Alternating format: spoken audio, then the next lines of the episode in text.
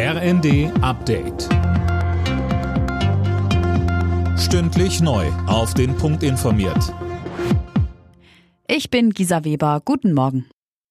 Ein tolles Turnier gespielt, den großen Triumph aber knapp verpasst.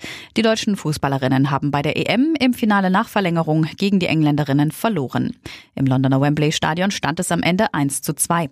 Bundestrainerin Martina Voss-Tecklenburg sagte im ersten. Wir waren nah dran, vor allen Dingen äh, nach dem 1-1 und wir wollten auch aufs 2-1 spielen und ich glaube, das äh, zweite Tor ist dann schon noch mega unglücklich. Aber am Ende muss man sagen, Tore entscheiden die Spiele. Das hat England mit einem Tor mehr gemacht und deshalb natürlich auch Gratulation. Auch England hat ein herausragendes Turnier gespielt, im eigenen Land hier dem Druck standgehalten, sich ein bisschen tragen lassen und deshalb sind sie Europameister geworden. Das erste Schiff seit Monaten mit ukrainischem Getreide soll zur Stunde den Hafen von Odessa in Richtung Libanon verlassen. Das hat das türkische Verteidigungsministerium mitgeteilt. Die Ukraine und Russland haben sichere Korridore auf dem Schwarzen Meer zugesichert. Wie soll der Energiebedarf gedeckt werden, wenn russisches Gas ausfällt? Darüber wird in der Politik aktuell heftig diskutiert. Im ZDF-Sommerinterview stellte sich Grünen-Chefin Ricarda Lang nun gegen eine Laufzeitverlängerung für Atomkraftwerke.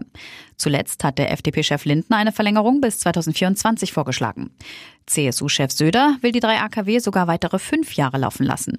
Dazu sagte Lang. Da muss ich schon mal sagen, dass diese Debatte natürlich gerade teilweise auch ein bisschen außer Proportion gezogen wird von denen, die in den letzten 16 Jahren im Bund, in Bayern zum Beispiel Markus Söder, genau beim Ausbau dieser erneuerbaren Energien versagt haben. Dass die jetzt am lautesten nach Atom schreien. Ich erwarte zum Beispiel von einem Markus Söder, ich erwarte eigentlich von allen, die uns in diese Lage gebracht haben, dass sie endlich Teil einer Lösung werden.